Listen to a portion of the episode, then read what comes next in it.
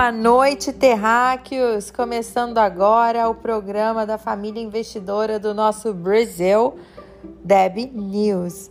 Pois é, e o nosso podcast hoje vai ser um dia em que teve gosto de que Coca-Cola sem gás, porque o circuit break já virou rotina.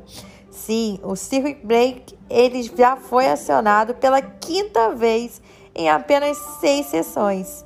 E o que, afinal, o que, que é isso, né? O que, que é esse tal de circuit break? É um mecanismo da bolsa de valores que foi projetado para o quê? Para acalmar os investidores quando o mercado está nervosinho, quando ele está despencando, é, tornando-se fortemente vendedor. Ele é tipo uma anestesia para amortecer a queda e rebalancear as ordens de compra e venda. Ou seja, para acalmar a galera, aquele rivotrilzinho básico para suavizar né, a, toda essa volatilidade em excesso. Até que antes né, do coronavírus sair, isso ocorria o que? Em momentos raros. Sendo assim, o Ibovespa ele cai 10% e aí o pregão ele é paralisado por 30 minutos. Só que hoje, pela quinta vez, ele foi acionado e no final do dia o Ibovespa caía aí 14%. E as empresas que mais sofreram foram as empresas ligadas ao turismo. I wonder why. Vamos lá, a Smiles caiu 28% junto com a Gol e a Azul caiu 37% e a nossa queridinha, até parece, a CVC caiu 32%. E qual foi o motivo? O motivo disso tudo foi o fato dos Estados Unidos cortarem os juros é, pela a primeira vez na história em um domingo. Sim, senhoras e senhores. E foi entre 0 a 25 a 0,25 ao ano. E eu pergunto para vocês, terráqueos, isso é bom ou ruim? Na minha humilde opinião, adiantar o que era para ser feito na quarta significa que o negócio não estava indo muito bem, não é mesmo? E no Brasil, lembrando também que a decisão do corte de juros, né, tá marcada aí para quarta-feira, né? Eu falei decisão, mas na verdade espera-se um corte também. A ideia, gente, por que, que se fala em, em períodos de crise e por que, que fala em corte de juros? A ideia é o corte de juros vir para estimular a atividade econômica, já que o coronavírus coronavirus causa todo esse problema de tirar as pessoas de circulação, causando aquele clássico da economia, que é um problema de oferta e demanda. Então, abaixando os juros, que é o que? Juros nada mais são do que o, o, né, o custo do dinheiro, os empréstimos e os financiamentos para as empresas vão ficar mais baratos. Sim, por quê? O coronavírus ele tira as pessoas de circulação, certo? Então as pessoas não podem ir para a fábrica da mesma forma, ou para os centros de serviço. O consumidor ele deixa de ir ao shopping, por exemplo, mas as empresas continuam lá com contas a pagar.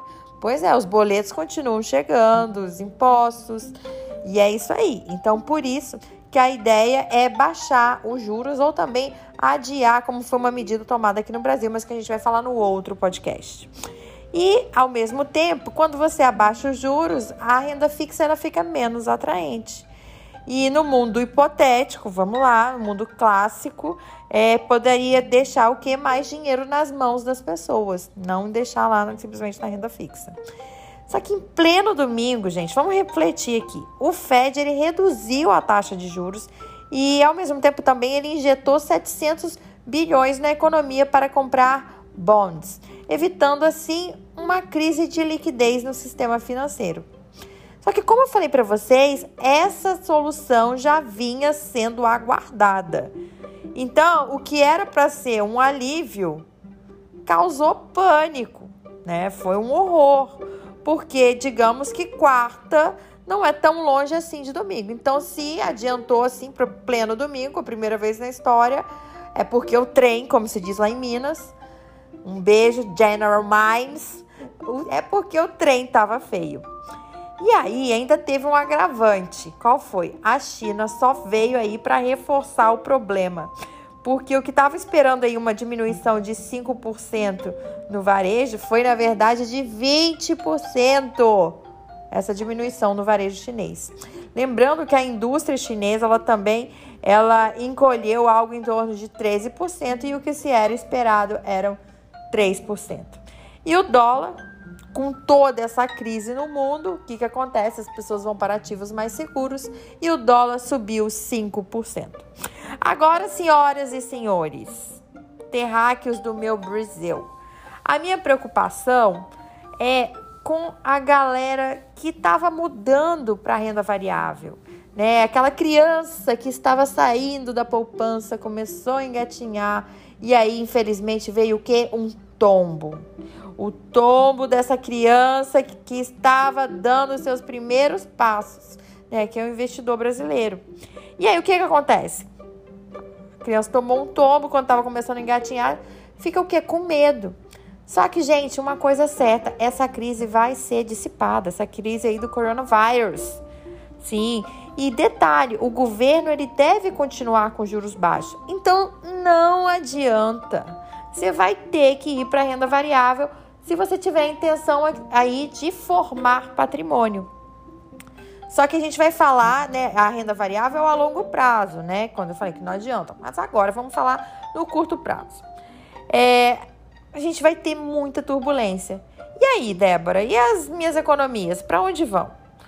Muita gente que começou a investir na bolsa de um a dois anos, né, é, tá saindo da poupança, como eu falei para vocês, para outras aplicações, como a renda variável, não só ações, tá? Falando de, de fundos imobiliários. E a pergunta que eu faço para vocês: eu deveria falar simplesmente comprar mais? E se você não é Warren Buffett e nem Luiz Barsi? Eu posso exigir de você que, assim como eu, também é um mero mortal, um mero terráqueo? Bom, o que a gente pode ver é o seguinte, que a gente pode dividir, vou dar uma dica para vocês. Vamos dividir isso aí em dois, em duas partes. Se você é uma pessoa acima de 70 anos, vamos refletir. Você está que, que você está sentindo quando caiu assim? Você está com apetite ou gastrite?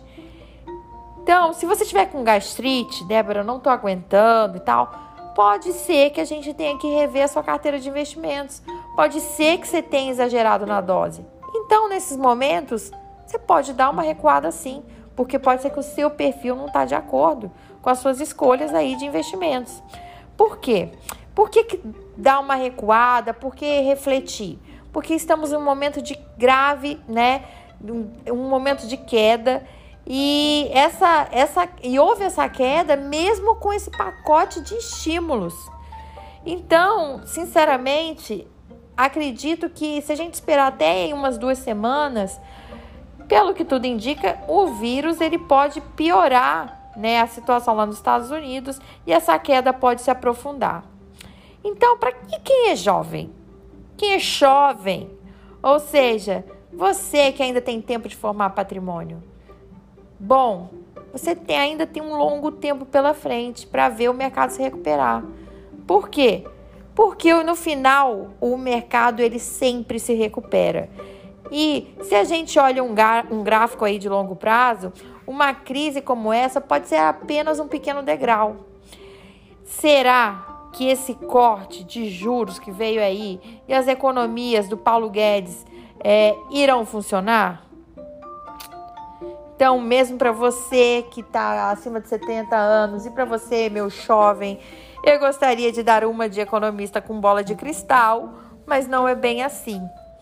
O que eu concluí, de acordo com diversos analistas, os relatórios que eu li, é que no mundo real, no mundo aqui dos terráqueos, agora, se você tiver perfil, os fundos cambiais e o Tesouro Selic, eles estão com sinal verde. Lembrando que o BTG ele tem um fundo muito interessante que é o é, BTG Tesouro Selic, que ele é de zero e taxa zero.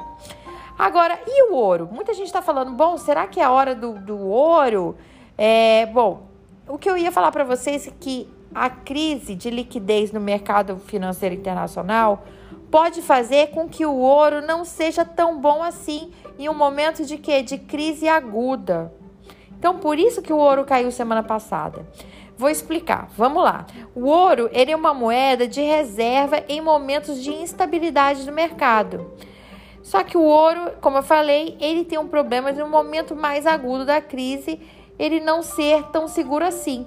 Por quê? Porque os bancos, os fundos de investimento, quando tem um momento de crise aguda, eles começam a ter necessidade de caixa, de liquidez. E é comum que o ouro não tenha um desempenho tão, tão bom só no segundo momento que vale a pena pensar nele, porque aí os mercados eles acabaram colocando mais dinheiro na economia, como por exemplo imprimindo papel moeda ou como é, várias medidas de estímulo. Então, se a gente lembrar lá da crise de 2008, no, no clímax da crise, o ouro ele teve um desempenho ruim, mas em 2009 ele foi ótimo.